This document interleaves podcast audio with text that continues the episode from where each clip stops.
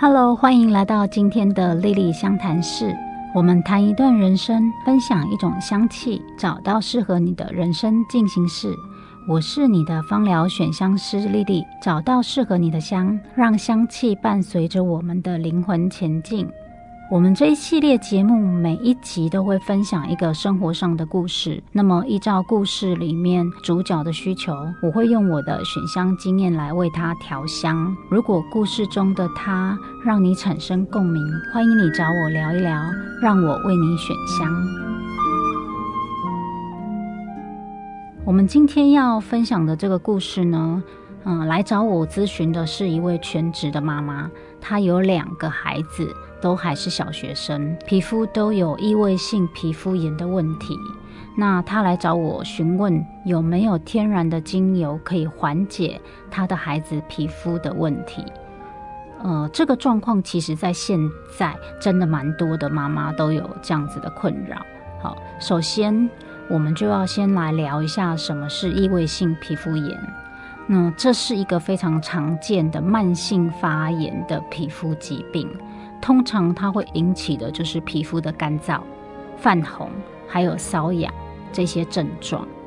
我们可以运用这个适当的精油来提供天然的舒缓，还有保湿的效果。对于这个异位性皮肤炎的状况呢，茶树精油是一个很好的选择。茶树精油它具有抗菌和抗发炎的特性，可以帮助我们减轻皮肤发炎的情况。另外呢，真正薰衣草精油也是一个很有效的选择。真正薰衣草精油它可以帮助我们减轻皮肤的刺激跟瘙痒。那么另外还有一个就是德国洋甘菊精油，它对于缓解跟修复皮肤有很好的效果。我们可以用茶树精油、真正薰衣草精油跟德国洋甘菊精油，用植物油，比如说像甜杏仁油或荷荷巴油这些亲肤性很高的植物油，调和稀释之后，就可以涂抹在患处。那在小朋友的用油里面，我们要特别注意调和的浓度必须比大人来的低。比如，我们可以调成一个 person 的浓度给小朋友使用。那么，如果是大人的话呢，就可以调到三个 person，甚至到五个 person 都可以。另外呢，对于这个异位性皮肤炎的孩子，我们也不要忽略了他们生活上面的保健。这些方法对于缓解皮肤问题也很重要。比如说，我们必须要保持它足够的水分摄取。那我们可以选择比较温和的清洁产品。避免使用含有过度刺激性成分的产品，或者是过多的香料跟界面活性剂的产品。还有良好的饮食习惯也对皮肤健康是有帮助的。哦，避免过摄取过多的糖分，还有加工食品，这样可以减少我们发炎症状的产生。针对异位性皮肤炎的状况。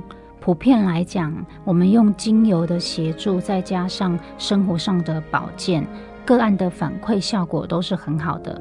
以上就是今天的分享啦。再一次的提醒大家，同一个精油配方并不一定适用所有的人，每个人都有最适合自己的配方。芳香疗法是非常的个人化、克制化的，我们要看个案的整体状况去调整用油。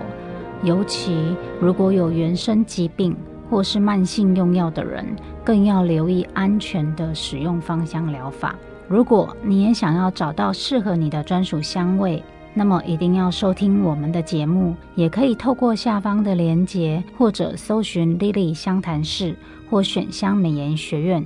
我是你的芳疗选香师 Lily，我们下次再见喽，拜拜。